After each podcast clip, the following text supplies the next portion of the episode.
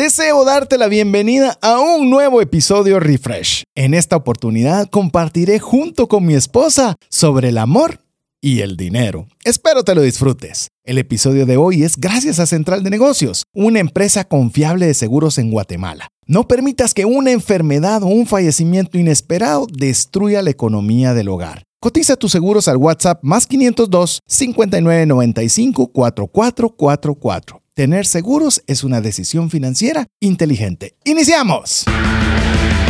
Comienza un espacio donde compartimos conocimientos y herramientas que te ayudarán a tomar decisiones financieras inteligentes.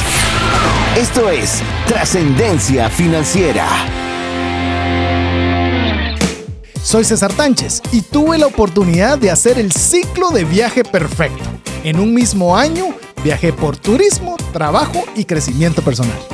Soy Verónica Escobar de Tánchez y me encanta, amo y disfruto el buen café. Hola, te saluda César Tánchez y como siempre es un verdadero gusto poder compartir contigo un espacio más donde queremos ayudarte a que puedas trascender en tus finanzas. ¿Cómo queremos lograr este objetivo? Pues bueno, compartiendo de conocimientos, herramientas e inspiración que puedan ayudarte a realizar una cadena de buenas decisiones. Por ejemplo, como puede ser agradar a Dios con la buena utilización de los recursos, Número dos, tener para las necesidades y deseos de nuestra familia. Pero número tres, no menos importante, es que abundemos de tal forma que podamos compartir con una mano amiga. Así que te damos la cordial bienvenida. Si es la primera vez que estás escuchando el programa, queremos agradecerte el tiempo invertido. Haremos todo lo posible para que cada minuto que estés con nosotros valga la pena. Y, y, agradecerle también a todas aquellas personas que también han estado ya por buen tiempo siguiéndonos a través ya sea del espacio de YouTube al espacio de, de podcast, a través del programa de radio, de la forma que tú nos sigas. Queremos agradecerte que seas parte de la comunidad de trascendencia financiera, que seguramente sabes perfectamente qué es el APC aprender, practicar y compartir. Así que te damos la cordial bienvenida. Les recordamos siempre si ustedes pueden comunicarse con nosotros al WhatsApp más 502 59 19 05 42. Si es primera vez que lo hacen, recuerden de escribir y de guardar ese número entre sus contactos y así estarán en constante comunicación con nosotros.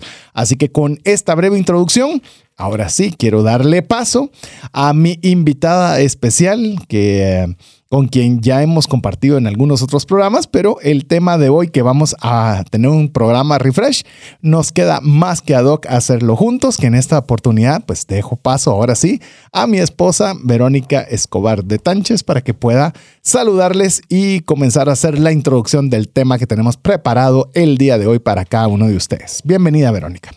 Bueno, muchas gracias, muy contenta de, acompañar, de acompañarte el día de hoy y comentar juntos sobre este tema del amor y el dinero.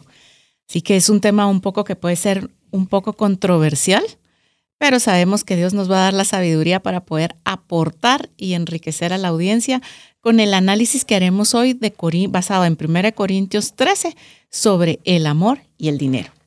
Así es, eh, hay veces pensamos que no puede haber una, una mezcla saludable entre el amor y el dinero o que el uno subyuga al otro o que sin uno no existe el otro.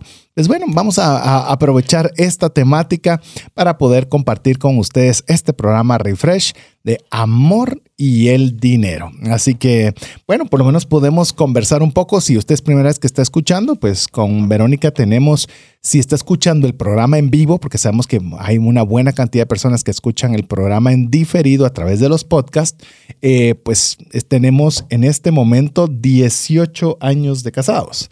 Así que creo que ya 18 no, perdón. No sé, 15, no, 2005. 18. 13.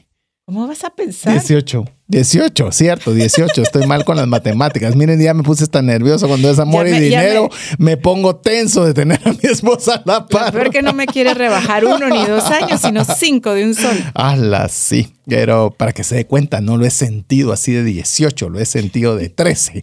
Así que, pese a contarles un poco, eh, como les digo, vamos a tener una porción bíblica que va a ser nuestra base para poderle compartir cómo pues a, través de lo que es 1 Corintios 13, cómo es que hay ciertas características, de hecho vamos a comentar 15 características que están descritas en este breve pasaje, pero que definitivamente eh, tienen un impacto y tienen un aprendizaje que todos podemos aplicar para nuestra vida conyugal o si usted también ya está también pensando en casarse o usted está en una relación de noviazgo, pues también son principios que pueden ayudarle a tener un matrimonio sólido y fortalecido.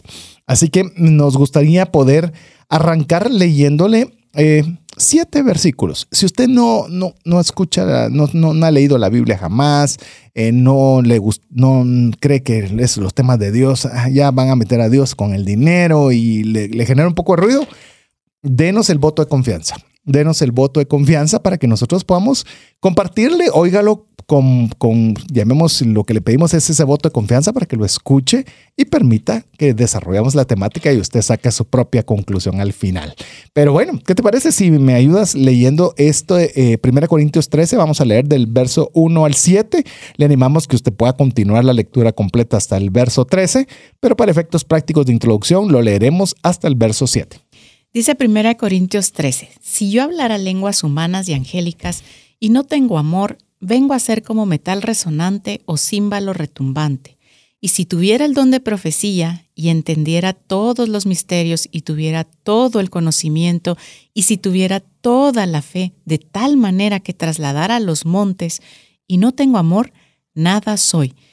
Y si repartiera todos mis bienes para dar de comer a los pobres y entregara mi cuerpo para ser quemado y no tengo amor, de nada me sirve.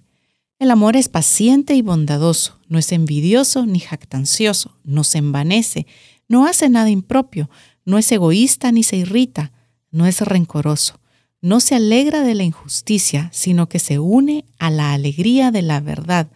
Todo lo sufre, todo lo cree, todo lo espera y todo lo soporta. Solo.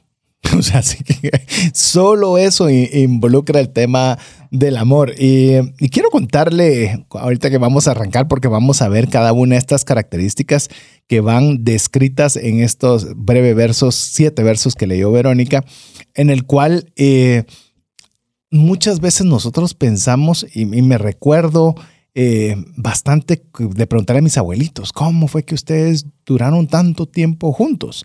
Mis abuelitos, si no recuerdo mal, antes de que cada uno partiera a la presencia del Señor, estuvieron creo que cincuenta y pico de años casados y como veinte de novios. Y yo les preguntaba, ¿y por qué tanto tiempo de novios? Pues no teníamos dinero para casarnos, nos decía. Y digo yo, bueno, ¿cuándo ha sido eso una limitante hoy día? Pero en su momento, si no habían los recursos, pues no se podían casar y así pasaron buena cantidad de noviazgo hasta que pudieron tener los recursos para casarse y seguir un largo tiempo. Y para mí fue un ejemplo de, de muchas de las características que vamos a leer de lo que permite de que un matrimonio sea sólido y que el tema o el factor dinero no sea algo que destruya el hogar. Porque algo, tal vez una, breve introducción, Verónica, antes de que arranquemos con cada una de estas características el dinero es clave. Es que el dinero es clave. Yo no estoy diciendo que lo más importante, no le estoy diciendo que es fundamental y sin eso no existe nada. No, pero una mala utilización de los recursos tiene la capacidad y según las estadísticas es la segunda razón de mayor porcentaje o mayor cantidad de divorcios en el mundo. Sí, la verdad es que leía 1 Corintios 13 y me hacía pensar si este amor fuera una persona, o sea, una persona que tuviera todas estas características. Imagínense la clase de ser humano que estamos teniendo enfrente al ser paciente, bondadoso, no envidioso ni jactancioso, al no hacer nada indebido, no ser egoísta, no, no irritarse, no ser rencoroso. Imagínense, y, y es por eso que realmente cuando nosotros buscamos y leemos cuál es el principal mandamiento de todos en Marcos 12, 30 y 31, Amarás pues al Señor tu Dios con todo tu corazón y con toda tu alma y con toda tu mente y con todas tus fuerzas. Este es el principal mandamiento. Y el segundo es semejante a este. Amarás a tu prójimo como a ti mismo. No hay otro mandamiento mayor que estos. Y entonces sin duda nos muestra cuál es la relevancia del amor. O sea, lo principal que espera el Señor de nosotros es amarle a Él y amar a nuestro prójimo. A nuestro prójimo, entiéndase la persona más cercana que usted tenga. En este caso, pues en nuestro caso particular, estamos hablando de nuestra pareja, estamos hablando de nuestros hijos, estamos hablando de nuestra familia y por supuesto de personas que, que tienen el, ya vemos que podemos nosotros servirles a través de generosidad. Entonces, eh, como bien lo decía Verónica, el amor, a, mí me gusta mucho esta, esta, cómo, obviamente es la Biblia, ¿verdad? Pero cómo lo introduce, dice, si yo tuviera la profecía y entendiera todos los misterios, imagínense entender todos los misterios, o sea, el tamaño de lo increíble que eso sería, y tuviera todo el conocimiento y tuviera toda la fe de tal manera que trasladara los montes, oiga esto, y no tengo amor, nada soy. Creo que ese versículo, ese versículo justo revela la importancia de por qué incluso en el tema del manejo del dinero es importante incluir el tema del amor. Que realmente nada de lo que nosotros hagamos día a día debe ser hecho sin amor. Nada somos si hacemos las cosas del día a día o en nuestra rutina sin amor incluso con lo que decía Verónica. ¿Y, qué tiene que ver? Porque no le vamos a, llamemos nuestro énfasis, obviamente es poderle dar conocimiento, herramientas e inspiración en el tema de las finanzas. Y decir el dinero es un factor muy importante. Sí. ¿Tiene la capacidad de destruir un matrimonio? Sí. ¿Tiene, o sea, puede ocasionarle cosas muy buenas como cosas muy negativas, sin lugar a dudas. Pero lo primero siempre es el amor con lo que mencionaba Verónica y me recuerdo eh, y, me gusta decirlo de forma muy coloquial, ¿verdad? Hay muchos reglamentos, muchos mandamientos, muchas cosas. Recuerde dos, amarás al Señor con todo tu corazón, con todo tu y a tu prójimo como a ti mismo. Como quien dice, si se te complica todo el resto con esas dos que recordes, estás hecho. Entonces, realmente es muy importante, es muy importante, no es un aspecto secundario. De hecho, el dinero es el segundo tema que más se llamemos, hay alguna alusión en la Biblia. El número uno es el amor. Entonces, si bien eh, hoy estamos tocando como que los dos principales temas que, que la palabra de Dios nos anima a que podamos ser muy diligentes y muy proactivos, y hoy vamos a tratar de una manera, eh, la mejor manera que podamos de poder hacer esa conjunción entre ambas cosas y por eso que mejor si lo podemos compartir eh, juntos como pareja en esta oportunidad. Así que, ¿qué, les, ¿qué te parece si arrancamos con esta primera característica? La primera característica que nos describe lo que hemos leído es ser paciente.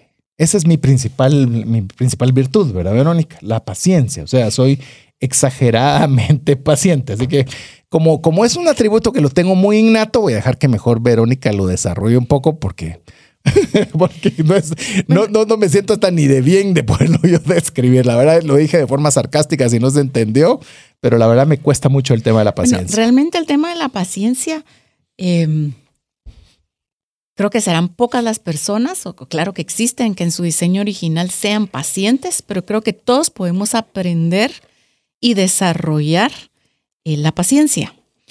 Em, realmente en una relación de pareja, amor, dinero, la paciencia es clave y no solo en el tema em, de relación, sino en el tema de procesos, porque muchas veces las decisiones financieras toman tiempo para ver los resultados que se esperan. Desde el punto positivo como una inversión y ver los resultados de esa inversión o incluso en un proceso de saldar deudas y ver el resultado para salir de deudas.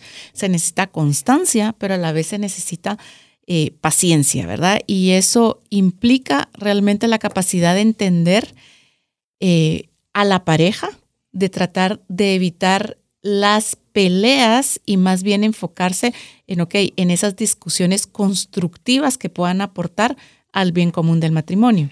Yo creo que Verónica mencionó varias cosas eh, muy interesantes. Una es eh, la comunicación. Eh, y quizás ahí es donde soy un poco más impaciente. Ahí, a mí me gustan las cosas muy rápidas. Si usted me dice mi red social favorita es Twitter, hay una limitación de palabras. Es decir, no se puede extender demasiado y lo que tiene que decir lo tiene que decir en esa cantidad justa de palabras. Y eso a mí me gusta porque de alguna forma eh, tengo las cosas rápidas. Pero también cuando nosotros estamos hablando temas eh, relacionados con dinero, hay que escuchar a la otra parte. Y no solo escuchar, sino viene el tema de la comprensión. ¿Por qué lo está diciendo? ¿Qué es lo que le afecta? ¿Qué es por qué este no solo escuchar es que tenemos que ahorrar más, es que tenemos que disminuir el gasto por esto? Buenísimo, eso es, eso es lo que estamos hablando, pero el tener esa paciencia requiere todavía ir un paso atrás. ¿Qué será lo que le está preocupando? ¿Por qué quiere ahorrar más? ¿Por qué quiere gastar menos? ¿Acaso no está ganando los mismos recursos o le preocupa algo? Y ese nivel de paciencia necesariamente requiere algo, otra vez algo que me cuesta a mí, que es bajar la velocidad. Bajar la velocidad, tomarse el tiempo, de tomarse el tiempo de poder escuchar, de poder comprender y como bien lo mencionaba Verónica, de ver que muchos de los temas financieros son procesos. Decir, ¿vamos a ahorrar? Sí, pero con decirlo no arreglamos nada. Es decir, cuánto tiempo, cuánta cantidad de, dinero y vamos a ver algo producto de esa conversación mucho tiempo después. Entonces, al final se trata de saber que vamos a llevar procesos en conjunto donde se necesita tener buena comunicación y comprensión el uno al otro. Y, como le digo, baje la, baje la velocidad. Y algo más le voy a decir algo en esta, en esta, llamamos en, este, en esta primera característica antes de cambiar a la siguiente. Creo que algo y crucial es aceptar también que en los procesos hay errores. Nosotros podemos proyectar que vamos a hacer algo. De hecho, que tuvimos un viaje en vehículo por una buena cantidad de horas con Verónica, pues encima hubieron dos accidentes, tuvimos bastante tiempo para poder platicar, pero estábamos incluso conversando de una toma de decisión de inversión. Y nosotros pensamos que esa toma de inversión iba a salir de determinada forma y no salió en el tiempo apropiado. O sea, eh, y son cosas que uno en su mejor eh, best guess, en su mejor em, proyección, proyección iba a salir de una forma y no salió. Son errores, son cosas que no están. Entonces también tenemos que ser pacientes en que si las cosas no nos salen como lo planificamos o nos equivocamos, cualquiera de las dos, también de ser pacientes. Que yo creo que hasta la palabra paciente le podríamos dedicar un programa completo porque requiere amor para hacerlo. O sea, si usted no tiene amor, no puede ser paciente. Y requiere ejercitarlo, ¿verdad? al igual que el, tema del amor. Sigamos adelante porque son varios los puntos y si no, no vamos a poder cubrirlos todos. El amor es bondadoso. ¿Cómo podríamos definir la bondad en el contexto financiero? Em, creo que podemos enfocarlo desde el punto de vista de ser generosos con nosotros, o sea, obviamente em, teniendo claridad de nuestras prioridades financieras y en los momentos en que se puede y no se puede, pero siempre pueden existir ciertos detalles y sobre todo la disposición de poder compartir esos recursos económicos en pareja para disfrutarlos. Yo creo que el tema de la bondad eh, por ejemplo, una, imagínese usted una persona que sea, que tenga esta característica, bondadosa. Es una persona que da, es una persona que constantemente está tratando de agradar a, hacia otra persona, a una institución, a su esposo o esposa, siempre está rebosante para poder dar, que está constantemente viendo cómo agrega valor, cómo puede hacer que que todos estén un poquito mejor. Y esto lo puedo decir porque ya lo, ya lo puse en una mi red social para el cumpleaños de Verónica en, cierta, en su último cumpleaños, pero Verónica es una mujer bondadosa. Y como no lo está diciendo ella, lo puedo decir yo. Y, y le digo hasta el cierto punto, hasta cuesta, como le decía, hasta cuesta ser bondadoso con ella porque está tan enfocada en, en bendecir mi vida, en bendecirle a mis hijos, en bendecir lo que está alrededor y es algo que yo tengo que aprender. Me da risa porque en cierta oportunidad queríamos dar un obsequio de eh, ciertas cosas. Yo le digo, vamos a dar uno. Y Verónica dijo, no, vamos a dar cuatro. Entonces le digo, pues ni tú ni yo, dos. No, entonces quedamos en tres.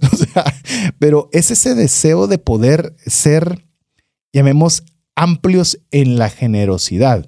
Y yo creo que esa es una, una virtud que debe ser cultivada y, aprovechando que tengo la oportunidad de ya no solo hacerlo en redes, sino ahora a través de este medio, de que aprendo mucho de mi esposa, porque yo ya, ya voy de 2-0, va a decir usted, no es paciente y tampoco bondadoso, pero es alguna, alguna voy a encontrar en el camino, pero pero es algo que a mí me cuesta estirarme a, llamemos, al nivel que lo haces tú.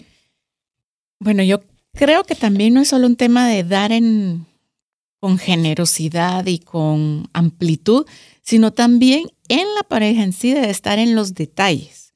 Es decir, bueno, si a su pareja le gusta un tipo de pastel, no le tiene que comprar el pastel completo, pero le puede sorprender un día con un, una porción de ese pastel, de un chocolate, de alguna bebida que usted le puede preparar que a ella le guste, de flores, ese tipo de detalles que a veces son inesperados y que realmente llegan al corazón y que tampoco va a afectar de forma importante el manejo de sus finanzas, ¿verdad?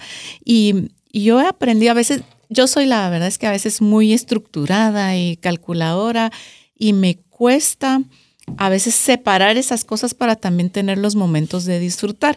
Y César, distinto a mi persona, y yo creo que parte de, de poder compartirles para el enriquecimiento de ustedes y para que nosotros también, que somos los que más aprendemos estando aquí detrás del micrófono, eh, nosotros no somos perfectos, ¿verdad? O sea, estamos aprendiendo en el camino y esa, digamos, es una debilidad mía. Me enfoco mucho en el día a día y digo, no, ahorita no se puede, no, no hay que gastar, no esto, lo otro.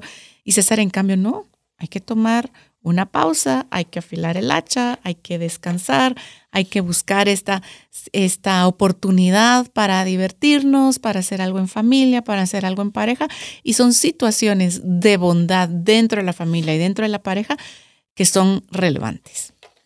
Y eh, yo creería, ya para, para ir cerrando este, esta segunda característica de la bondad, eh, usted puede decir, pues sí, pero estamos con dificultad económica y usted está diciendo que haga esos regalos y que compre flores y que compre esa bebida. Mire, es más caro un divorcio, definitivamente. O sea, yo le puedo decir de las peores cosas que pueden suceder financieramente, no me estoy adentrando en las razones y las causas y demás del tema de un divorcio, es financiero. Es sumamente duro para los bolsillos un divorcio. Olvídese, como le digo, no me voy a entrar en las razones ni causas, pero es sumamente difícil. Y yo creo que podemos apartar esos pequeños espacios para poder también tener esos pequeños detalles que le dan, le dan vida, le dan vida a la pareja, le dan vida al matrimonio, le dan vida a poder avanzar. Y sí, puede ser un esfuerzo económico importante en su momento, dar una docena de rosas. Sí, podría ser algo que quizás eh, podría eh, afectar de alguna forma mis recursos, pero también hay que cuidar, hay que cuidar la relación. Y yo creo que el tema de la bondad no estamos animándolo a que sea, eh, a que sea, llamemos, no tenga cuidado con su presupuesto y su, y su economía familiar, pero también que lo sopese, que es más importante y creo que la bondad nos ayuda a ver este tema. Así que vamos con el segundo, que es paciencia y bondad. Vamos con el tercero ahora, que este es no tener envidia. ¿Qué te parece este? Bueno, creo la verdad que una pareja lo ideal sería compartir los deseos y las metas. Em, y al compartir esos deseos y las metas, se hacen propios. Al ser propios no debería de existir envidia, pero somos humanos, puede presentarse, ¿verdad? Yo creo que em, mucho el cuidado que se debe tener entonces como personas es a no presumir eh, o alimentar el ego con el dinero para presumir incluso dentro de la familia o con la pareja, ¿verdad?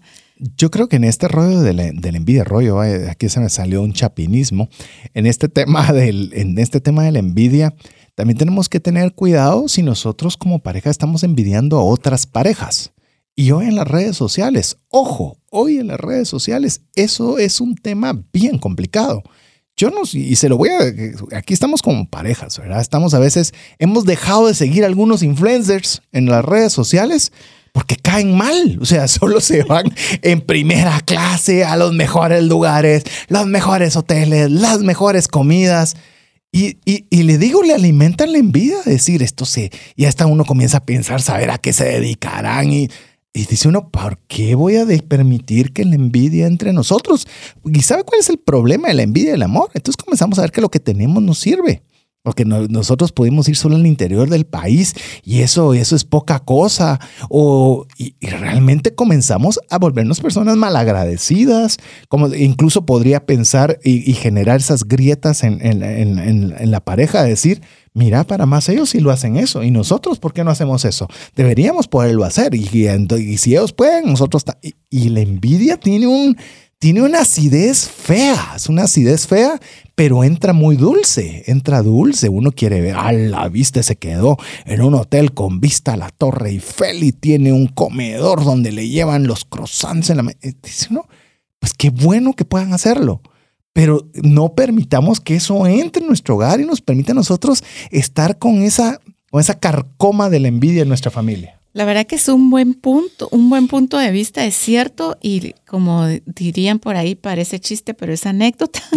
y sí es cierto, y, la verdad es de que me pasó a mí, o sea, le dije a César, no, yo ya no voy a seguir. Sí, y no lo seguimos. Porque, porque no, porque la envidia es pecado. pero es cierto, y yo creo que uno tiene que tener cuidado de qué ven los ojos y qué qué está alimentando, de qué está alimentando su mente y su corazón y qué está leyendo y a qué está dedicando su tiempo.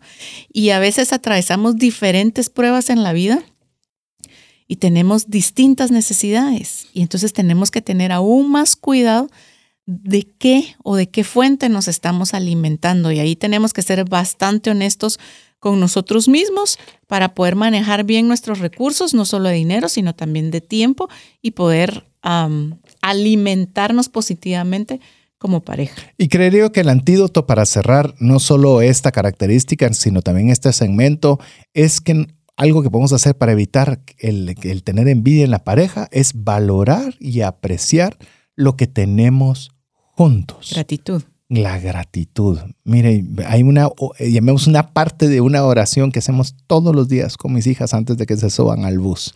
Es damos a gracias a Dios por tener vida, por tener salud y por estar juntos.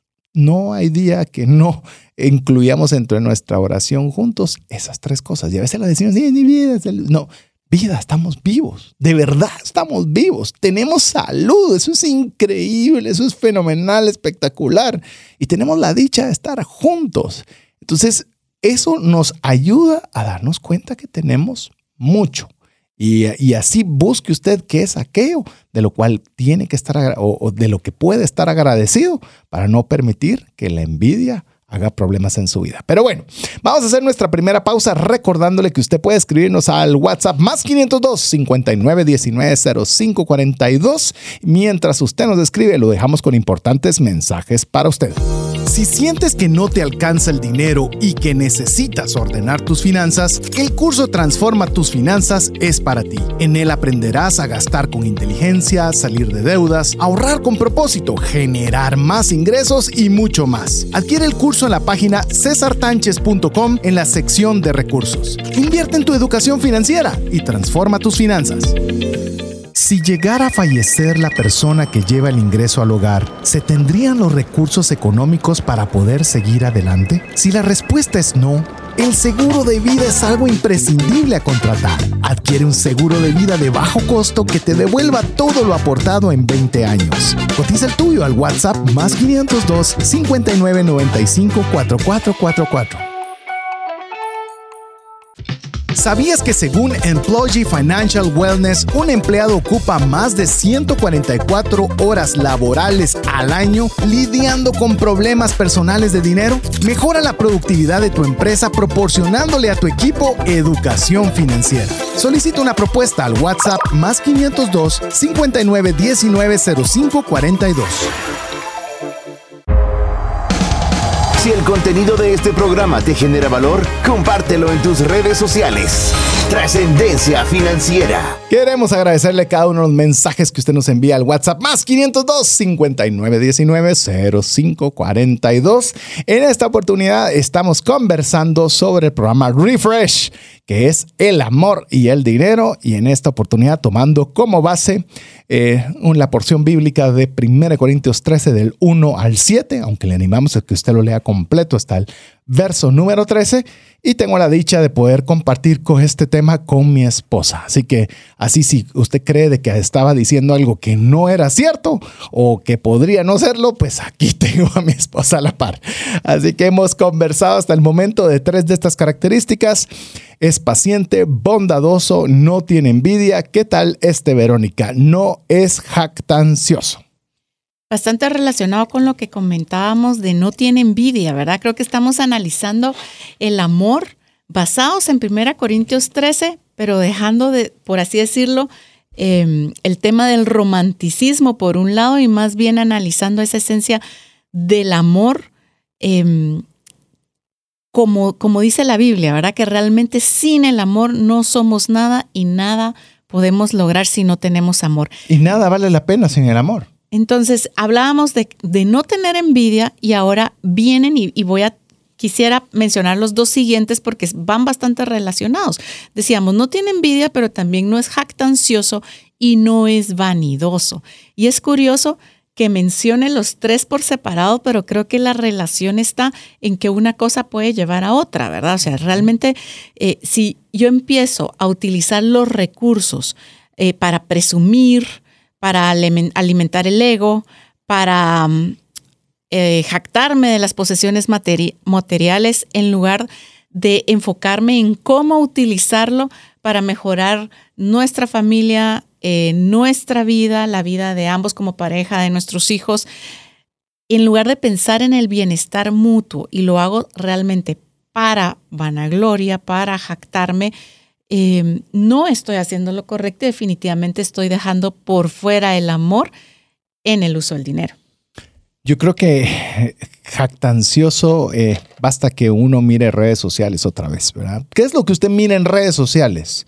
El viaje que se hizo, la comida espectacular que se comió, el... O sea, realmente de alguna forma me, me ha hecho suponer, si usted se da cuenta de mis redes sociales, poco a poco ya lo he ido tratando de evitar de una forma consciente, porque pareciera de alguna forma que uno quiere presumir, ¿verdad? Eh, vean la comida que tuve, vean el hotel al que fui, vean eh, mi nuevo vehículo. Eh, y tenemos que tener cuidado, ¿verdad? De, de, tener cuidado porque el ego, el ego es algo destructor en el tema del amor. Porque el ego es yo soy, yo valgo, y cuando es amor, estamos pensando en algo que es más allá de uno. Y cuando más comenzamos a alimentar el ego, comenzamos nosotros a, de alguna forma, es como agua y aceite, que no se mezclan con, no se mezcla el ego con el amor. Y eso lo estamos diciendo eh, a nivel individual, pero también ah, es que nosotros nos creemos que somos lo quinto, entonces ya no tenemos que juntarnos con determinado tipo de personas, porque qué barbaridad. Cuidado. Hoy podemos tener una posibilidad de abundancia y mañana.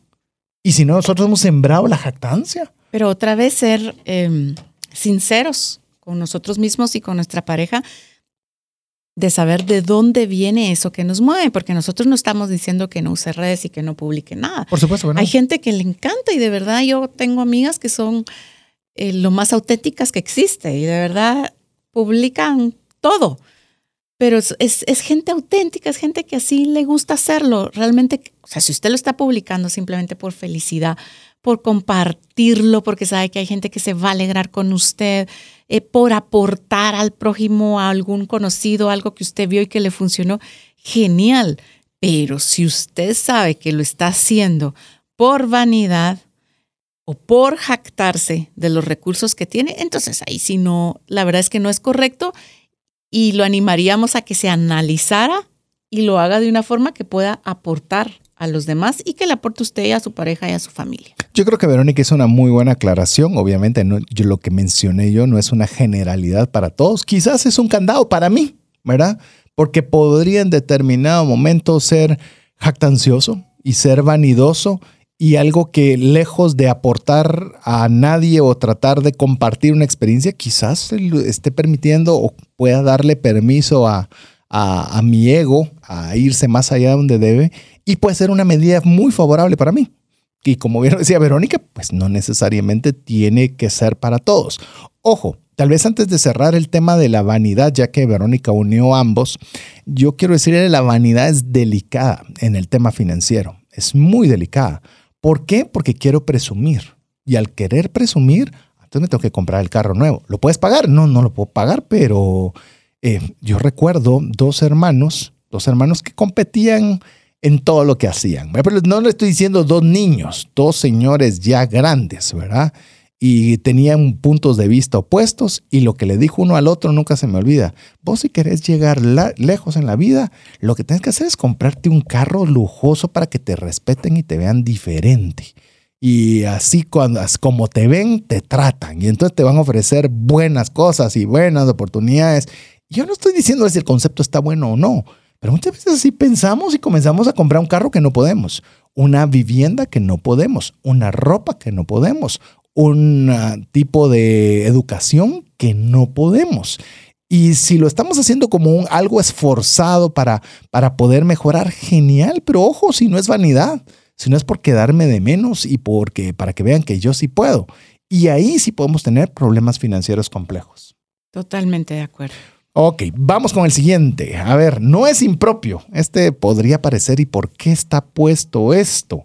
Eh, porque, porque realmente se refiere a cuando vamos a utilizar el dinero de una forma que sea eh, moralmente ética, legal, donde no vamos a hacer el uso inapropiado de recursos, entiéndase por dinero, fraude, manipulación, un montón de cosas que usted dirá, pero eso, eso jamás. Mire, cuando uno no tiene amor, lo que uno desea, eh, le llamemos el deseo humano, es capaz de cualquier cosa. Si este, si este auto, este auto es, es, de, es de mi hermano, pero, pero él no tiene necesidad y yo lo uso porque a mí me sirve y él tiene que comprender y tiene... Eso no es, no es algo, es, cae dentro de que no es impropio, no es correcto. Una cosa es pedirlo, eh, me puedes ayudar con esto, pero comenzamos nosotros a actuar de una forma que leve, leve comenzamos a ver los, los tonos grises, grises, grises, luego el gris se va tornando cada vez más negro y cuando sentimos incluso ya estamos tomando eh, posiciones que jamás hubiésemos pensado por estar caminando en esta línea gris. Creo que ahí también es importante el tema de conversarlo con la pareja, ¿verdad? Em, a veces el lobo viene disfrazado de oveja, como decimos. Entonces, no necesariamente es que alguien eh, ya esté pinta, eh, dejando de ver esas líneas grises, sino que simplemente está engañado y no está viendo otros puntos de vista que son relevantes. Entonces, el conversarlo en pareja sí nos puede ayudar a ver otras aristas del tema que no hemos visto y encontrar y decir, ok, no, esto no me parece que sea tan legal o ten cuidado, esto puede ser una estafa. Se puede malinterpretar. O esto se podría malinterpretar. Eh, no se imagina la cantidad de veces que Verónica me ha dicho eso. Porque, y, tiene mucha razón, y creo que el consejo de Verónica es muy válido, porque hay cosas que yo no estoy diciendo que yo busque hacer algo que sea impropio, pero hay cosas que podrían interpretarse como. Y entonces, y uno, y tal vez uno dice, pero si eso no es nada, o sea, estamos dentro de la línea aceptable, pero es, ese punto de vista en amor, lo dice uno, sí, pero puede verse de forma diferente y lo anima a uno a recapacitar y seguir o no. Mi papá siempre me decía, eh, no hay que hacer cosas buenas que parezcan malas. Ay, nunca se me olvidó y a veces uno dice, no, pero si yo no lo estoy haciendo por mal y todo, y cualquiera dirá, no, pero es que entonces ahí le está dando importancia a lo que diga la gente y uno no tiene que darle relevancia, importancia a lo que dice la gente. Sí, pero es un buen filtro, es un filtro el decir, ok, ¿de verdad estoy haciendo esto con amor? ¿Estoy actuando conforme a mis valores y mis principios? Sí, ok, si todo está bien, no importa, pero es, es una pregunta que es válida para filtrar ciertas decisiones y, y ciertas actuaciones. ¿Y qué tiene que ver esto con esto, con el amor? Tiene que ver mucho porque hágalo de una forma, es que lo que estás haciendo es algo que la gente va, entonces ya no es como un amor, o sea, entonces ya se toma como un ataque, se toma como una, eh, una llamada de atención, pero cuando usted es con amor, mira, yo creería que podría afectarnos de esta y esta forma, las personas podrían pensar y esto nos podría cerrar esta puerta o cerrarnos la otra puerta, y hay cosas que, que le digo, hay cosas que digo, pues sí, pero yo nunca acepté esto, ¿por qué debo privarme del otro? Y entonces sí, pero lo correcto es que no te cerres una puerta acá por esta y esta razón. Y comenzamos a ver, porque esa de lo impropio es muy gris, es que es muy, muy gris. pero caminar en los grises es peligroso, así que le animamos que cuando usted esté en esas líneas grises, pues siempre lo conversen en pareja para poder tomar la mejor decisión. Y, en esto, tal vez para cerrar antes de ir al siguiente, es si usted puede tomar el camino de la cautela, es mejor. No parecerá en su momento, pero porque a, mí me gusta tal vez ser un poco más arriesgado, un poquito más, si esto es sí, es sí, si esto es no, es no, pero hay veces cuando, la, cuando eso no está tan claro, vaya por el camino de la cautela. Creo que siempre va a ser una buena decisión ir de la forma cautelosa. Pero bueno. El siguiente dice, el amor, bueno, en este caso no es egoísta. ¿Y cómo podemos aplicar eso en el tema de las finanzas personales? Ah, a ver, déjame que, déjame que arranque yo con esta. Egoísta es, eh, porque a veces podríamos pensar en una persona bondadosa y egoísta. ¿Cuál es la diferencia? En el caso de egoísta, es una persona que no está arraigada a nada. O sea, no está arraigada. Esto, yo voy a ser bondadoso con esto, pero esto no me lo toque. Esto es mío. Esto, esto, nadie tiene que meterse con esto. Y eso es cuando tenemos ese sentido exagerado de propiedad, donde, donde hay como que una limitación donde nadie ni nada puede entrar. Ojo, yo no estoy diciendo que usted sea cuidadoso con sus cosas, eso, eso no tiene que ver con eso. Pero una persona que no es egoísta es alguien, como lo decimos muchas veces de las mamás con los hijos, ¿verdad? Que se quitan el pan para dárselo a sus hijos. Eso, eso es una forma no egoísta, donde realmente todo lo que yo tenga puedo estar dispuesto a poderlo ceder para el beneficio de la otra persona, para el beneficio de la pareja, para el beneficio de la familia. Bueno, acá también en el tema del egoísmo, y claro, somos humanos y a veces esos sentimientos salen por ahí a flor de piel, pero creo que el principio que hay que recordar es que somos uno como pareja y como matrimonio. Entonces, ¿por qué voy a sentir o a mostrar egoísmo hacia mi pareja o si, si al final somos uno y perseguimos una meta en común? Entonces, si empiezo a sentir esos sentimientos, pues ojo, tenemos que reenfocarnos a que realmente somos uno juntos y estamos persiguiendo un bien común que es el de nuestra familia. Miren, hay situaciones de abundancia donde genial, ¿verdad? Los dos pueden tener quizás el último teléfono, la última tecnología, andar muy cómodamente en vehículos, pero hay otras situaciones donde no. Entonces también en base a las metas que hay compartidas, al trabajo que cada quien desempeña, decir, no, ¿sabes qué? Tú usa hoy el vehículo porque vas a X lugar, vas a estar más cómodo, cómoda o más seguro o segura, ¿verdad? No, esta vez tú cambia el teléfono porque realmente lo usas muchísimo para el trabajo y eso te va a beneficiar a ti de esta y esta forma. En mi caso no lo uso más que para llamadas o lo que sea. Eso es compartir metas comunes y no ser egoísta. Yo porque voy a ser egoísta de que en este caso César tenga la última tecnología o, ¿verdad? Creo que es un ejemplo para decirle a veces en las cosas más pequeñas de la vida en familia podemos eh, se puede presentar y debemos de tener cuidado. A ver, Verónica dio un ejemplo eh, general, pero realmente fue un ejemplo específico, que normalmente yo soy el que tengo la tecnología más adelantada. La verdad que el teléfono para mí es una herramienta de trabajo enorme y le doy absolutamente duro. Realmente es algo que lo utilizo mucho, Verónica no lo utiliza tanto como yo. Y por esa razón, pues siempre he tenido, no es que tenga ni siquiera nunca que tenga el teléfono más reciente, pero sí dentro de la casa es el que tengo el más reciente. Y en cierta oportunidad, esa dinámica ha continuado por mucho tiempo, hasta que había necesidad de cambiar una computadora y la idea lógica era yo tener la más reciente y pasar la mía a Verónica y así sucesivamente pero no, también parte del egoísmo es, ¿por qué no puede tener Verónica en esta oportunidad lo más reciente? Sí, pero yo lo utilizo más. Sí, pero me sigue sirviendo lo que tengo. Entonces, ¿por qué va a ser una parte egoísta y decir, es que yo soy el que más lo utilizo, entonces yo soy el que debo de tenerlo? Y ahí es donde también entra esa, esa bonita reciprocidad de no egoísmo. Y le voy a decir algo donde le voy a estirar la barda todavía un montón más. El egoísmo es no solo para metas comunes de pareja, ni metas comunes de familia. Sueños particulares individuales. Sueños individuales. ¿Qué es aquello que su esposa sueña que usted puede permitirle que se haga? Y que no necesariamente me beneficie a mí o beneficie al hogar. es que e, e, esa es parte del no egoísmo. Y usted me ha escuchado y ahora que está Verónica lo sabe, sabe que he ido a, a la fecha, por lo menos si lo está escuchando en vivo, he ido a tres mundiales y de los tres mundiales he ido solo. Y eso es algo que yo disfruto como fútbol. Eh, es algo que sabe Verónica, que es algo que era para mí, eh, ha sido un sueño y ha sido un sueño todavía más grande continuarlo. Pero también es ver aquellas cosas que son importantes para la persona en determinado momento. En Verónica fue también en cierto momento, como tú te recordarás también, amor, el tema de la, del desarrollo eh, profesional.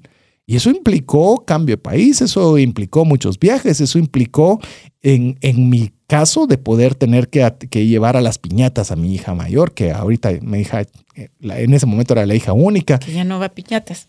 Ya no va a piñatas, nada, ni al contrario, ya, ya, bueno, ya no, no voy a hacer catarsis de ese tema, pero eh, ese era el momento en el cual era para mí el quitarme ese egoísmo y que Verónica pudiera desarrollarse profesionalmente todo lo que pudiera, eh, que era una etapa importante en su vida. La mía fue después en este ejemplo que tengo, pero se da cuenta cómo el egoísmo no es solo a la sí, pero ese viaje que te vas a hacer no nos va a beneficiar a nosotros en no nada. No somos perfectos, obviamente aquí le estamos dando el resumen, ¿verdad? Si habían veces donde, ala, no es que a mí solo me dan las herencias, ¿verdad? Sí, ah, eh, le estamos dando el, cómo terminó el cuento, pero, pero entonces hay que tener cuidado con esos sentimientos y después les soy honesto, honesta, yo también después me sentía mal y decía, no, qué mal agradecida soy, no, no, no, no, no, si de todas formas me dijera a mí ahorita, aquí está el teléfono más nuevo, ¿y para qué quiero yo el teléfono más nuevo? Realmente ni lo uso.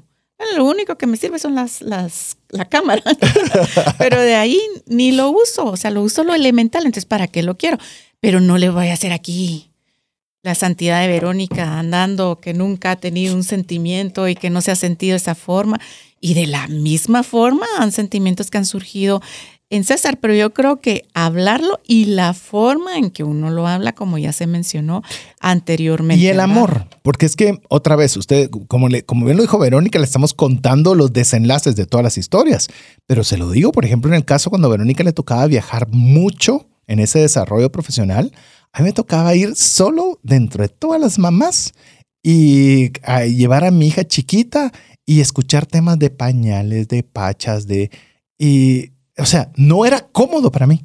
O sea, no era nada como no estoy diciendo que me arrepienta, no estoy diciendo que eso es algo malo, no estoy diciendo que, que me creo, no, simplemente le digo, no era cómodo. Es decir, si hubiera tenido la posibilidad de elegir, no me hubiera gustado sentarme con ocho o nueve mamás sentado yo solito como hombre. Eh, pero son cosas que en el momento, y, lo, digo, me lo hice con gusto, me disfruté a mi hija, pero son parte de las cosas que yo sabía que era algo que era para mi esposa importante. Entonces, y bueno, cuando hay, igual porque hubo momentos de enojo o de diferencias, tener cuidado cómo lo decimos, pero a veces también van a venir los comentarios sin filtro, porque tampoco es que seamos perfectos, ¿verdad? Y cuando salen esos comentarios sin filtro, toca la otra contraparte decir, uff, ok, te, pasaste la barra con el comentario, estuvo duro, pero... Bájale, dos rayitas. Dos rayitas y entiendo que fue en un contexto tal vez de enojo, de... Y eso nos lleva al, al otro siguiente, eso te voy a decir.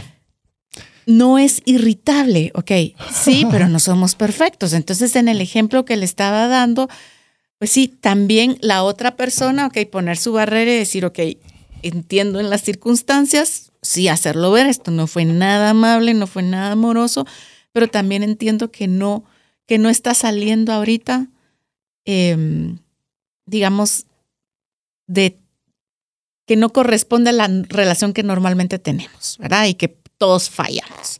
Entonces sí tenemos que tener ese cierto grado también de comprensión y tratar en la medida de lo posible, porque sí hay que intentar evitar la irritabilidad, ¿verdad? Y no es fácil. Y otra vez, le, he estado describiendo algunas que, eh, llamemos de alguna forma personal, he acertado o por lo menos estoy un poco mejor. Ya le comenté las que no, definitivamente no, me, o me cuestan mucho más esta irritabilidad me cuesta bastante también. O sea, le digo, es algo que tengo que trabajar.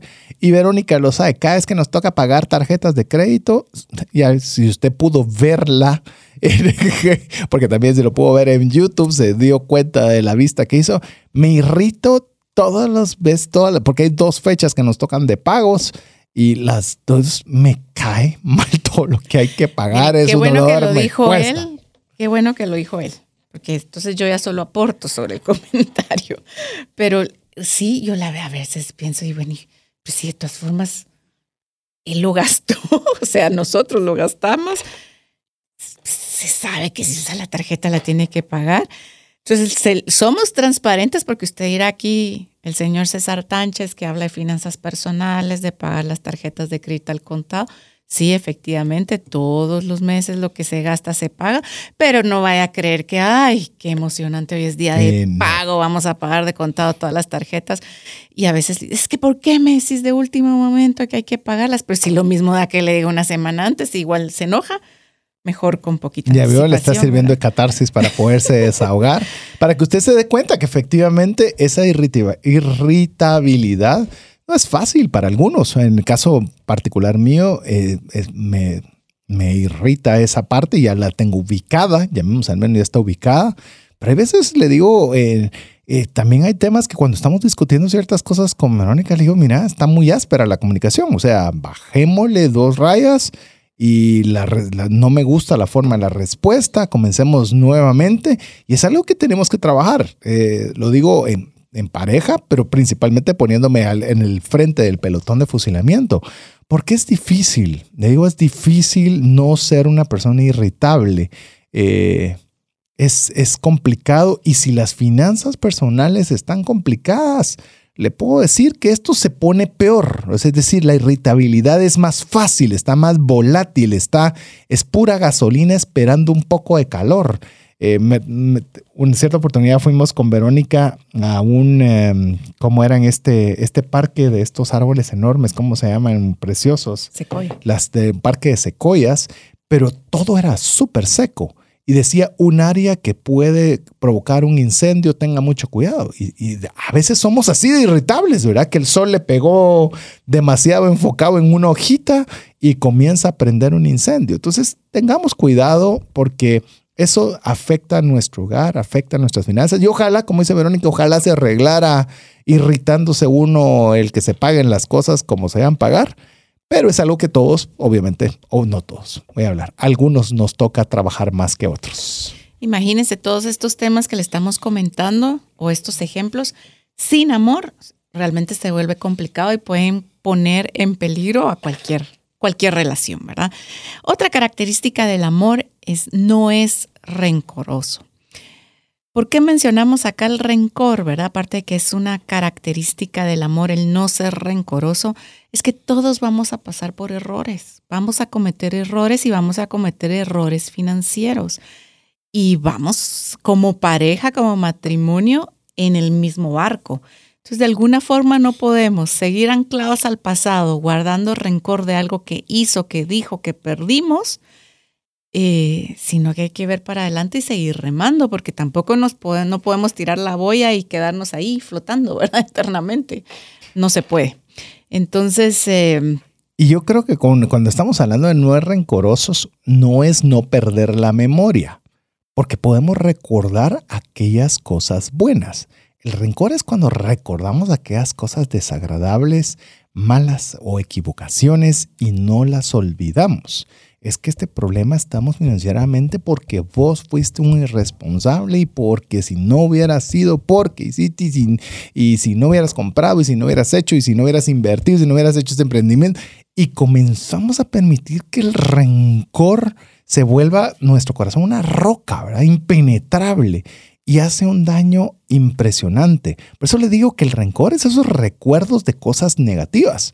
Porque, por ejemplo, y lo he mencionado cuando tengo la oportunidad de hablar en empresas eh, dando capacitaciones de educación financiera, lo menciono muchas veces, que cuando yo estaba, cuando nos casamos con Verónica, yo estaba endeudadísimo así tremendamente mal y Verónica nada, o sea, sus finanzas nítidas. Y cuando abriendo un estado de cuenta se dio cuenta de cómo estaba mi situación financiera, su palabra fue, todo esto debemos. Y lo he mencionado múltiples veces. Si usted ya ha estado en algunas capacitaciones que he dado, seguramente ya lo ha escuchado. Pero miren, no lo olvido. Por eso le digo, que no hay que olvidar las cosas buenas. En el que decir, ella, ¿por qué se puso en nosotros? Si ella no, no se metió en ese problema, el único que se había metido en ese problema era yo. Pero en el momento usted recuerde esas cosas positivas. Y si usted está viendo que hay algo que le está haciendo daño y lo recuerda y lo recuerda y lo recuerda, eh, tenga cuidado porque no le va a ayudar ni a arreglar sus finanzas ni a arreglar su matrimonio. Así que bueno, lo que no nos va a ayudar es que ya llegamos al momento de hacer una nueva pausa y en la cual queremos que usted también sea parte de este programa Refresh, donde estamos teniendo la temática el amor y el dinero. Queremos que usted nos escriba WhatsApp más 502 59 19 05 42 y si usted quiere recibir este, este programa a su teléfono, pues por favor solicítelo y guarde este número entre sus contactos. Vamos a mensajes importantes para usted, regresamos en breve. Una sola enfermedad puede acabar o destruir considerablemente el patrimonio que te ha tomado una vida construir. No permitas que eso suceda y contrata un seguro de salud que te permita tener acceso a los mejores hospitales del mundo y con cero deducible en hospitalizaciones en Guatemala. Solicita una cotización al WhatsApp 5995 4444. Si sientes que no te alcanza el dinero y que necesitas ordenar tus finanzas, el curso Transforma tus finanzas es para ti. En él aprenderás a gastar con inteligencia, salir de deudas, ahorrar con propósito, generar más ingresos y mucho más. Adquiere el curso en la página cesartanches.com en la sección de recursos. Invierte en tu educación financiera y transforma tus finanzas. ¿Deseas aprender a invertir en criptomonedas y no sabes por dónde iniciar? El curso Realizando tu primera inversión en criptomonedas te guiará desde cero hasta realizar tu primera inversión. No necesitas experiencia o conocimiento previo. Adquiere el curso en herramientasprácticas.com e ingresa el código Bitcoin Economics para poder obtener 5 dólares de descuento. Apliquemos juntos el APC de trascendencia financiera. ¿Qué significa APC? Aprender, practicar y compartir. Queremos agradecer cada uno de los mensajes que estamos eh, recibiendo de su parte. Le recordamos más 502 59 19 05 42, recordándole que guarde ese número entre sus contactos, así usted puede recibir mensajes de nuestra parte. En esta oportunidad estamos conversando en un programa Refresh, el amor y el dinero. Ese es el tema que tenemos el día de hoy para usted, en el cual estamos tomando como base 1 Corintios del verso 1 al verso 7, siempre animándole a usted leerlo completo hasta el verso número 13. No tiene una Biblia y jamás la ha tenido en sus manos, vaya a Google y ahí pone 1 Corintios 13 y ahí le va a aparecer todo completo. De momento hemos hablado de varias características, les describo las que vamos hasta el momento. El amor es paciente, bondadoso, no tiene envidia, no es jactancioso, no es vanidoso, no es impropio, no es egoísta, no es irritable, no es rencoroso y vamos con un nuevo no, no es injusto. ¿Qué te parece este? Bueno, acá para hablar del tema de justicia es un poco complicado, ¿verdad? Porque en alguna ocasión me encontraba negociando un tema con un jefe y me dijo, no, es que la justicia es subjetiva. Y tal vez en los negocios muchas veces la justicia puede ser subjetiva, pero en el tema de pareja eso no aplica. Entonces hay que dejar esos conceptos eh, comerciales a un lado y pensar en que realmente cuando hablamos de justicia en el matrimonio o en las finanzas es tomar decisiones justas, es decir, que no afecten a la otra persona. Oye, este concepto de justicia me gusta.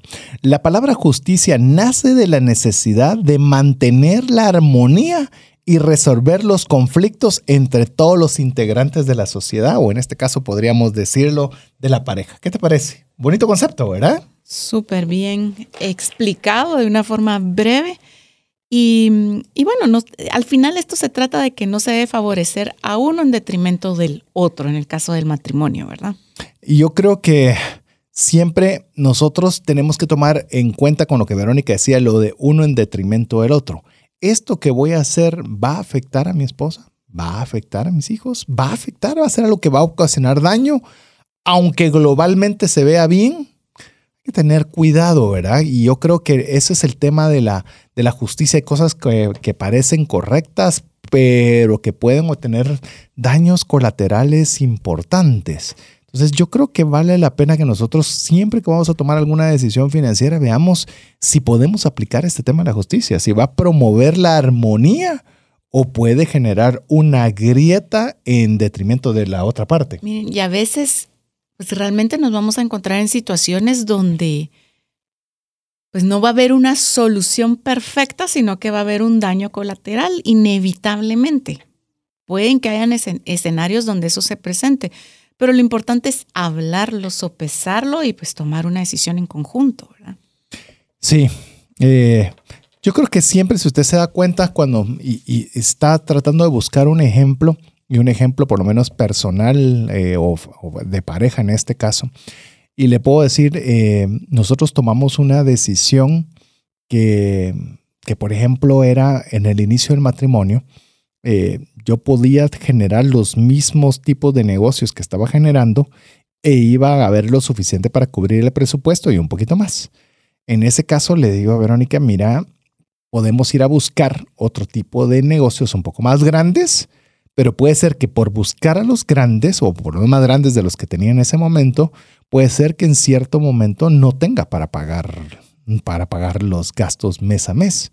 Y eso en algún momento puede decir, pues es injusto, es obligación del hombre conseguir los, el sustento de la casa porque él debe hacerlo, porque así es y, y, y, a veces perdemos nosotros ese, eh, otra vez volvemos a irnos en un área gris y cuando conversamos con esta comunidad me dijo, no te preocupes de eso, anda tras los grandes y si hace falta yo estoy aquí para cuidar tu espalda. Y eso fue algo que le digo que gracias a Dios podemos conseguir mejores eh, clientes, un poco, digamos, de volumen más grande y siempre hubo para poder tener lo suficiente, pero no era lo mismo si no sabía de que tenía ese respaldo.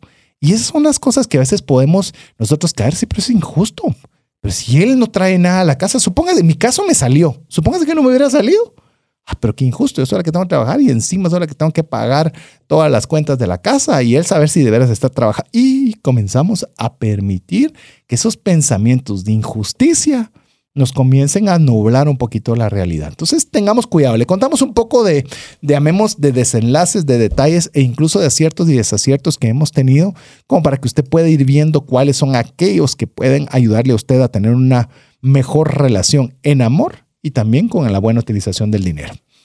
¿Te parece si vamos con la siguiente? Que es verdadero.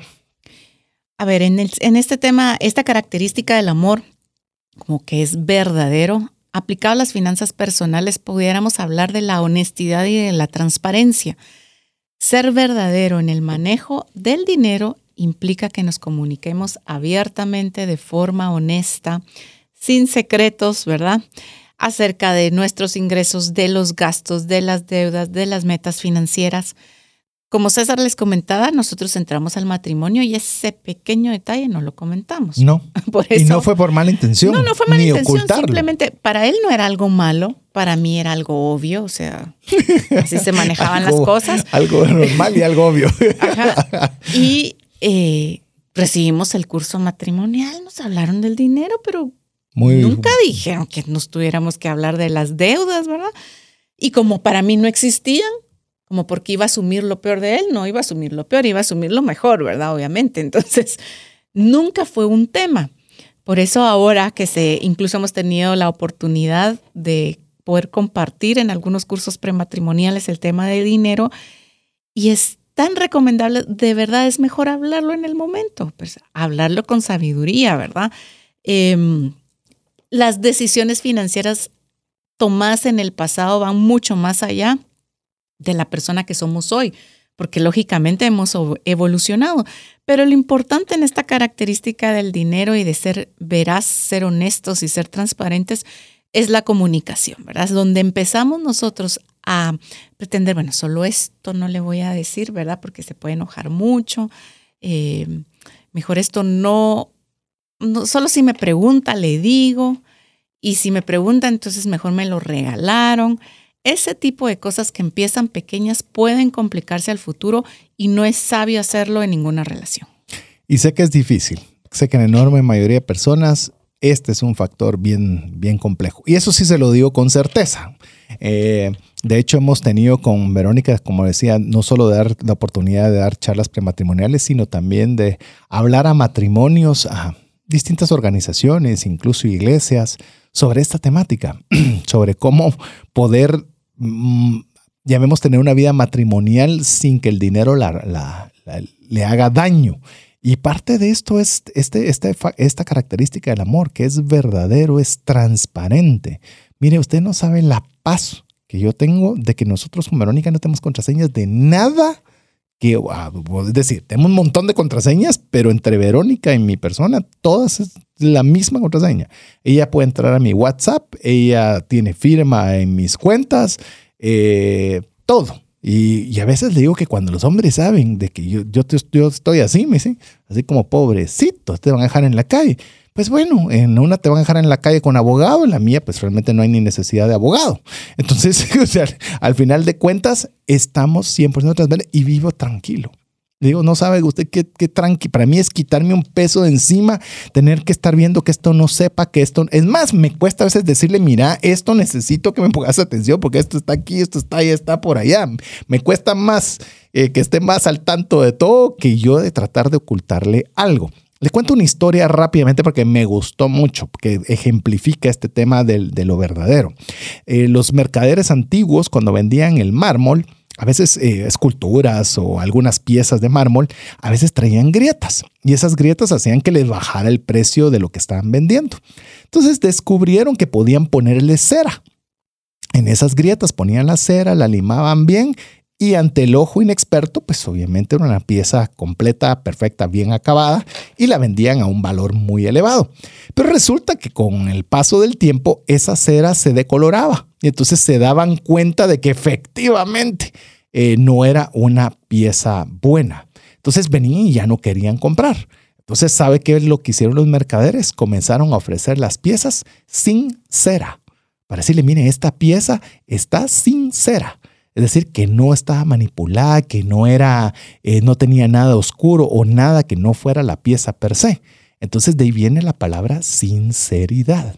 Es decir, donde usted va a ser transparente, donde usted puede conversar los temas de dinero o cualquier tipo de tema con esa apertura. Y no estoy diciendo que sea fácil. Otra vez, aquí estamos hablando nosotros y a veces con muchos desenlaces, pero cuesta muchas veces poder tener esa, ese grado de apertura, pero le puedo decir con absoluta certeza que se vive, que se vive más tranquilo.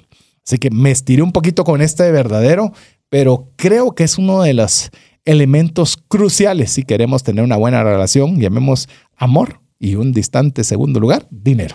Vamos con el siguiente.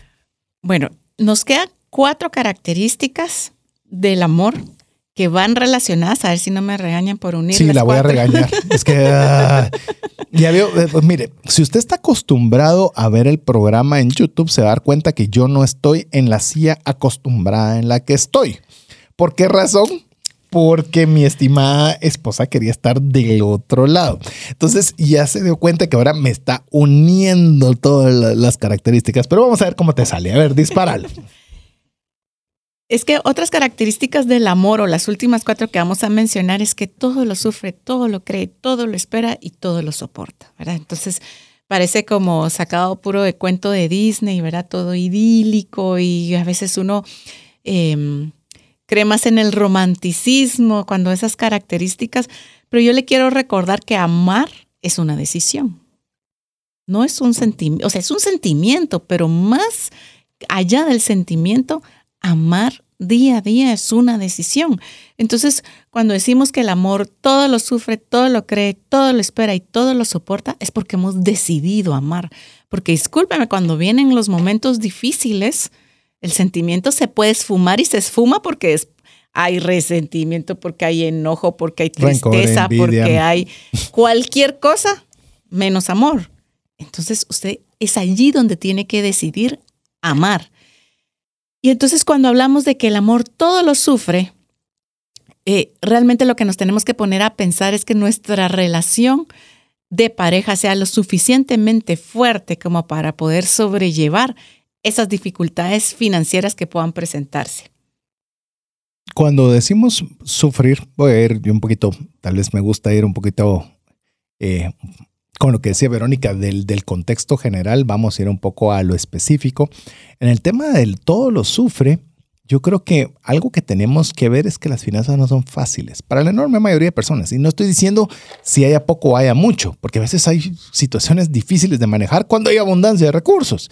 Y a veces es hasta más llevadero cuando hay pocos. Así que no hay una relación necesariamente con la cantidad de los recursos. Pero el amor debe ser lo suficientemente fuerte como para poder sobrellevar cuando vienen esas dificultades financieras. Porque las dificultades financieras van a llegar o sea, es, irremediable. El tema es cuándo y por cuánto tiempo van a permanecer. El tema es, el amor está dispuesto a ser lo suficientemente fuerte para poder sobrellevar esas dificultades, esos obstáculos financieros y estar en la capacidad de apoyarnos los unos con los otros. Quiero decirles que esto, esto por eso quería hacer este énfasis. Usted no se escucha que trascendencia financiera y dando consejos de finanzas y que sí lo dan en organizaciones y lo dan en empresas y lo dan en, en, iglesias, pero pues, también tenemos nuestros momentos de economía complicados, difíciles, en las cuales eh, de verdad necesitamos poder sobrellevarlos, poder tener esa, esa fuerza para poder sufrir esos momentos difíciles y poder avanzar. Y le digo, no, no a pensar que eso me sucedió hace 10 años o no sucedió hace 10 años. No sucede de tanto en tanto y, y el amor debe ser capaz de poder no solo sobrellevar los momentos eh, bonitos o agradables, sino también cuando las situaciones no están en su mejor momento. Quiero añadir con el todo lo cree. No sé si tú querías sumar algo con todo lo sufre. El todo lo cree. Eh, yo pienso sinceramente que nosotros deberíamos como pareja y en temas financieros específicamente va a tener una repercusión directa es tener una absoluta confianza en nuestro cónyuge. Absoluta. Si no existe, es, es algo que hay que trabajarlo. Porque si yo dudo de las intenciones, por ejemplo, de mi esposa en la utilización del dinero, o ella dudara de cómo invierto los recursos de, de, de la familia, eh, ahí, o que lo estamos tratando de hacer con una mala fe, ahí comenzamos a permitir decir, ah, saber si no tiene otras intenciones. Yo lo que creo es que quiere ta, ta, ta, y comenzamos a socavar eso que yo he llamado familia SA, que es procurar el bien de la pareja y procurar el bien del hogar.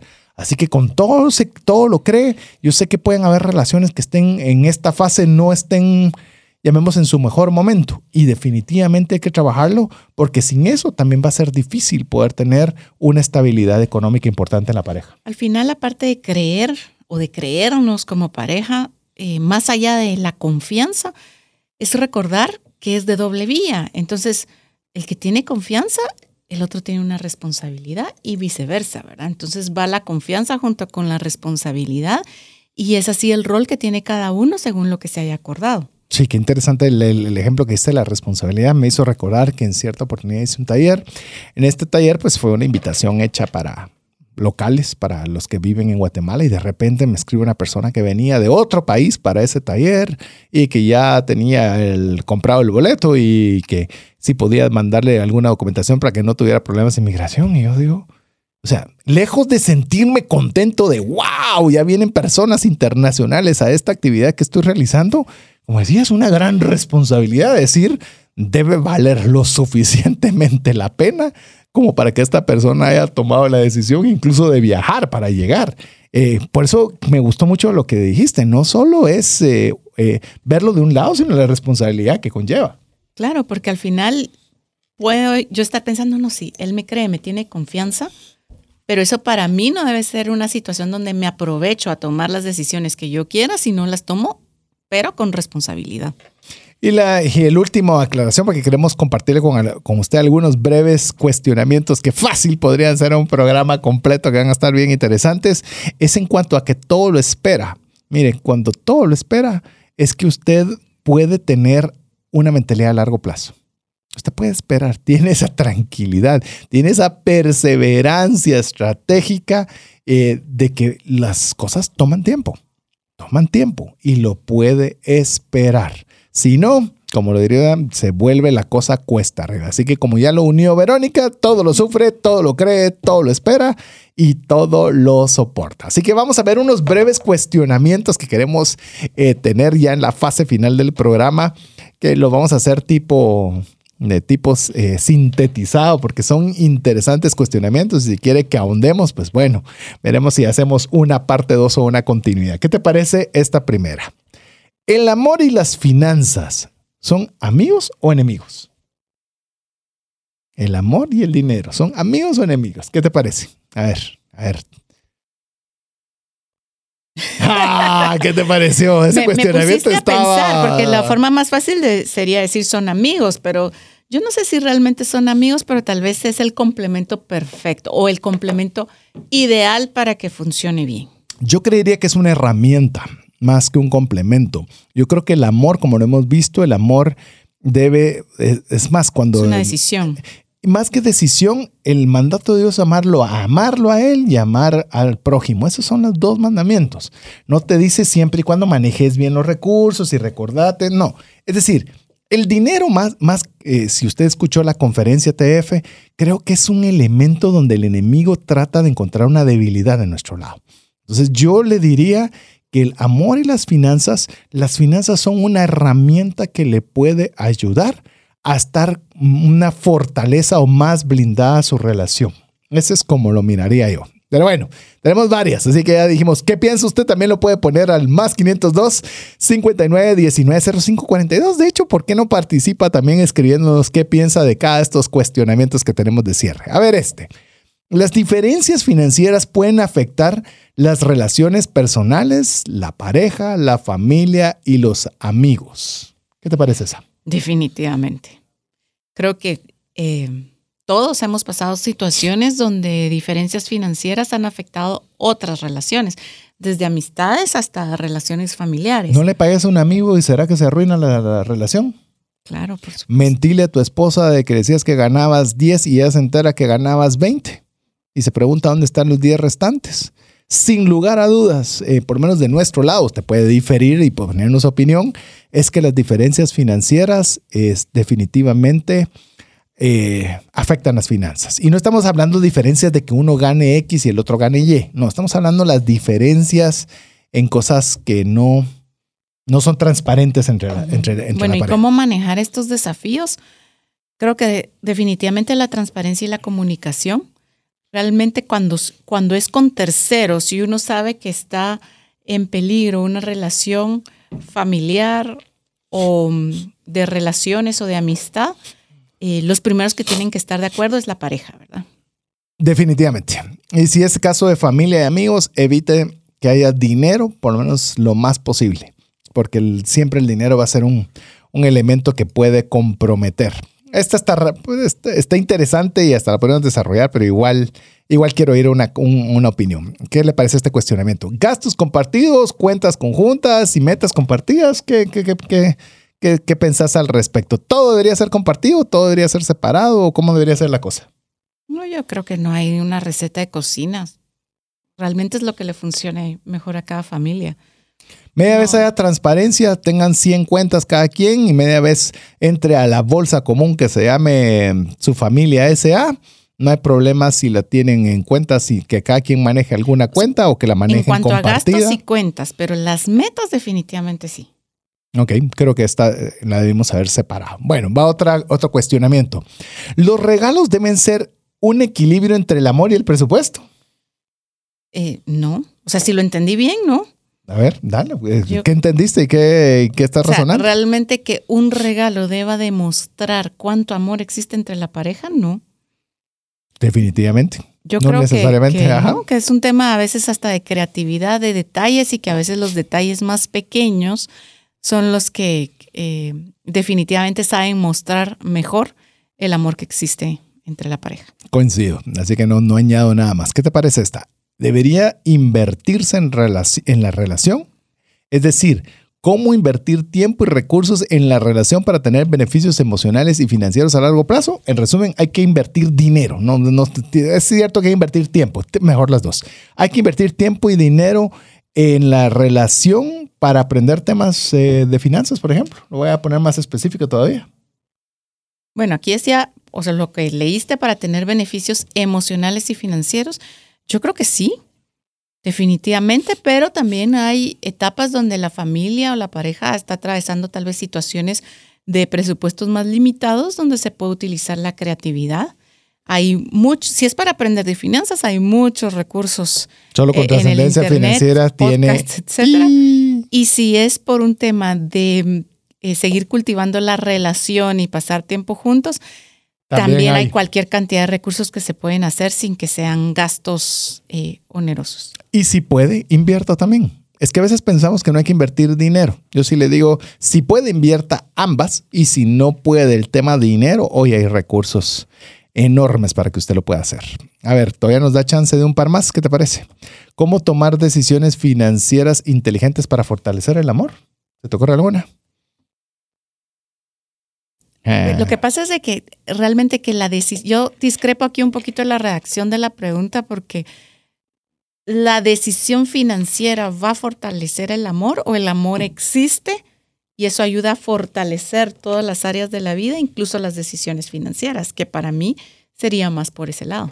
Yo creo que si tomas, eh, siguiendo hasta un poquito un camino, al, llamemos aledaño al tuyo, es si tomas decisiones financieras negligentes, vas a, vas a afectar el amor a como dé lugar. O sea, si comenzás a gastar de forma imprudente, si comenzás a... Y, eh, vas a afectar, vas a afectar Claro, la pero relación. ahí, digamos, en todo este programa donde hemos analizado las características del amor, ¿Sí? en teoría, aplicando las características del amor a las decisiones financieras, no tomarías decisiones neg- negligentes. Yo creo que eh, eh, te, lo voy a, te lo voy a rebatir porque creo que, por ejemplo, cuando miramos en el caso de del milagro que se hace de la viuda y Eliseo, donde hay la multiplicación del aceite, el- ella llega al profeta diciéndole que su esposo había sido una persona de servicio a Dios, una persona entregada en ayudar y demás, pero debía de todo. Estaba sumamente comprometido financiero y era una persona que estaba dedicado al servicio de Dios. Es decir, el, hacer muchas cosas buenas no necesariamente te, te, te limitan a que tengas que tener una, un conocimiento adecuado del uso del dinero, sino a lo contrario, te metes en problemas. Así que, bueno, tenemos varias más, pero no nos da chance. Queríamos ver si nos alcanzaban varias. Estaba interesante. Si usted cree que estuvo interesante este, estos cuestionamientos y este ligero debate, pues bueno, solicítenos y tal vez hacemos eh, un debate TF. ¿Qué le parece? Eso sería interesante. Si a usted le parece, más 502 59 19 05 42. Pero de momento llegamos al final, Verónica. Muchas gracias por su audiencia. Esperamos poder, aportado el- poder haber aportado el día de hoy y deseamos, como siempre, que Dios le bendiga. Así es, así que en nombre de Verónica Escobar de Tánchez, Jeff en los controles, su servidor César Tánchez, esperamos que el programa de hoy haya sido de ayuda y bendición y esperamos contar con usted la próxima semana si así Dios lo permite. Mientras eso sucede, que Dios le bendiga. Si el contenido de este programa te genera valor, compártelo en tus redes sociales. Trascendencia financiera. Esta es